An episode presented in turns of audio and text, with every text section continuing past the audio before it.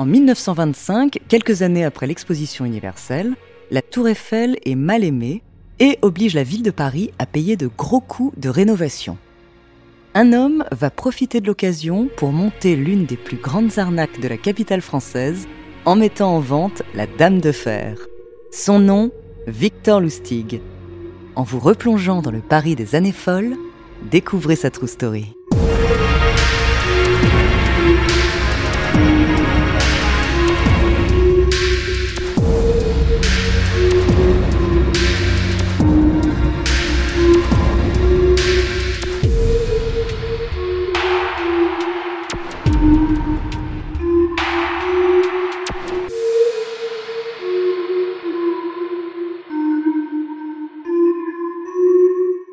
Bonjour, ici Andrea Brusque, bienvenue dans True Story.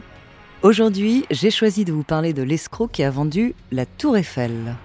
Son histoire méconnue m'a vraiment intriguée et je suis allée de surprise en surprise en découvrant la vie de cet homme.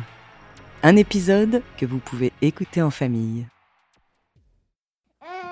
Victor Lustig est né dans une famille aisée en 1890 dans l'actuelle République tchèque. C'est un jeune garçon très charismatique qui a un grand talent pour les langues. Il présente très bien et parle très bien. Il étudie au collège de Dresde en Allemagne et ses parents très confiants le destinent à un avenir de grand avocat. Mais Victor a une personnalité aventureuse et à peine ses études terminées, c'est sur le banc des accusés qu'il se retrouvera pour un petit délit. En 1909, le jeune homme se rend à Paris. Victor, qui dispose d'un talent particulier pour observer les gens, leurs manières, leurs habitudes et leurs faiblesses, décide d'embarquer dans des paquebots de croisière transatlantique. À bord, il s'amuse à copier les langages et manières élégantes des riches passagers. Victor Lustig se rend vite compte que la meilleure manière de gagner de l'argent est de prendre celui des autres. C'est alors que sur les bateaux, il apprend les ficelles du parfait escroc. À 20 ans, Victor Lustig devient un as de l'arnaque et commence à récolter de bonnes sommes d'argent. Lorsque la Première Guerre mondiale éclate, il débarque en Amérique, où il va prendre la peau d'un faux baron et gruger les banques. Victor est fin psychologue, intelligent et surtout bluffeur de première catégorie. L'escroc réussit très rapidement à ratisser des dizaines de milliers de dollars. Victor Lustig finit par rentrer en Europe car il veut profiter du Paris des années folles. Il loge chez son ami Dapper Dan et se fait plaisir en s'accordant toutes les folies parisiennes. Victor dilapide vite tout son magot et cherche un moyen de se refaire.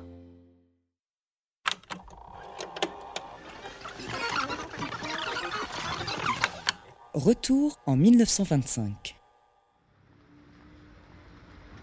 Nous sommes en mars. Victor Lustig est assis à une terrasse et lit le journal. Parmi les actualités, un article attire particulièrement son attention. Il apprend que la tour Eiffel, construite à l'occasion de l'exposition universelle de 1889 et qui devait être détruite 20 ans plus tard, nécessite de constantes réparations et est devenu un gouffre financier pour la mairie de Paris. L'article se termine par une touche d'humour. Devra-t-on vendre la tour Eiffel?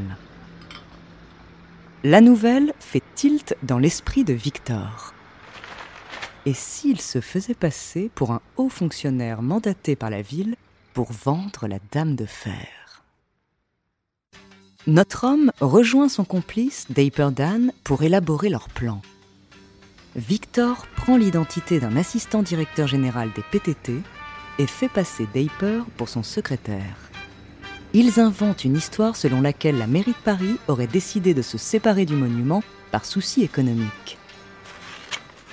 Les deux hommes conçoivent de faux papiers reprenant les iconographies de la ville de Paris et de la société d'exploitation de la Tour Eiffel.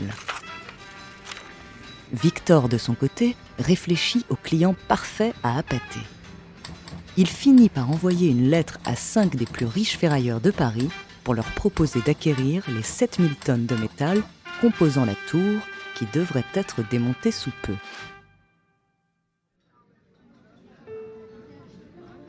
12 avril 1925, hôtel Le Crillon, 14h. Victor Lustig a donné rendez-vous aux cinq potentiels acheteurs dans le prestigieux hôtel sur la place de la Concorde. Bien sûr, les hommes sont priés de garder secrète cette réunion vis-à-vis des médias et du Paris ouvrier. La transaction doit se faire dans l'ombre. Le décor, la riche clientèle et le charisme de Lustig font très vite leur effet auprès des ferrailleurs qui sont très impressionnés. Victor explique que le président de la République Doumergue lui-même a placé sa confiance en lui pour céder la tour. Au-delà de ses discours amadoueurs, l'escroc essaie de deviner lequel de ses cinq invités sera le plus susceptible de tomber dans son piège. Lustig lance une sorte de vente aux enchères entre les cinq en promettant la tour aux plus offrants pour les appâter encore plus. Et ça marche. Victor pense avoir repéré le pigeon parfait. Une semaine plus tard, Victor reçoit chez lui le fameux pigeon qui s'appelle André Poisson, un jeune entrepreneur qui débute dans le milieu. Il l'informe qu'il est en bonne position pour remporter la vente. Après une rapide visite de la tour et quelques jours de réflexion, André Poisson semble flairer le bon coup. Victor lui annonce qu'il a bel et bien remporté la vente. André Poisson hypothèque sa maison et signe le gros chèque, certain d'avoir fait une très bonne affaire. Il vient d'acheter la Tour Eiffel. La transaction aussitôt faite, Victor et Deiper s'échappent direction l'Autriche. À Vienne, ils ne cessent de suivre les médias français pour savoir si les autorités françaises ont eu vent de l'arnaque. Et, à leur plus grande surprise, ils n'entendent parler de rien. Pourtant, André Poisson n'a mis que quelques jours à se rendre compte de la supercherie mais il décidera de ne jamais raconter son histoire par peur du ridicule. Victor Lustig n'avouera jamais combien d'argent cette fausse vente lui a rapporté. Étonnés que leur arnaque n'ait jamais eu de poursuite, quelques années plus tard, Victor et Deiper décident de retenter le coup. Les deux hommes repartent en France avec le même plan. Malheureusement pour eux, ils tombent sur plus malin qu'André Poisson, et leur nouvel acheteur potentiel n'est pas dupe et démasque la magouille.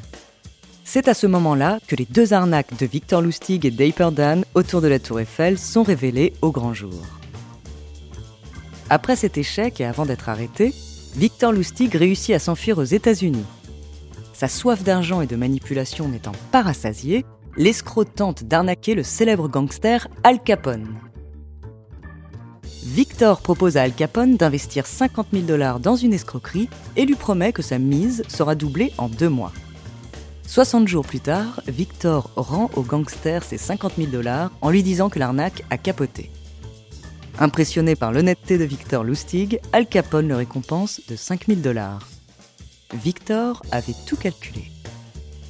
Après d'autres arnaques, Victor Lustig finira par être arrêté pour fabrication de fausses monnaies.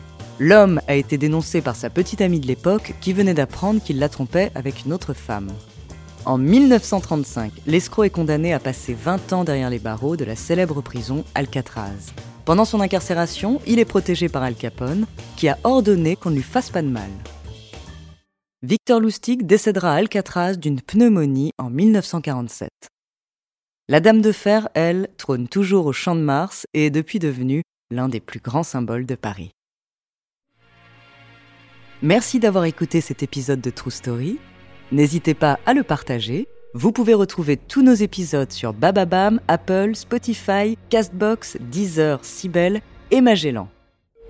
La semaine prochaine, je vous raconterai le parcours impressionnant d'un grimpeur en solo intégral. Et en attendant, n'hésitez pas à nous faire part d'histoires que vous aimeriez entendre, nous nous ferons un plaisir de vous les raconter.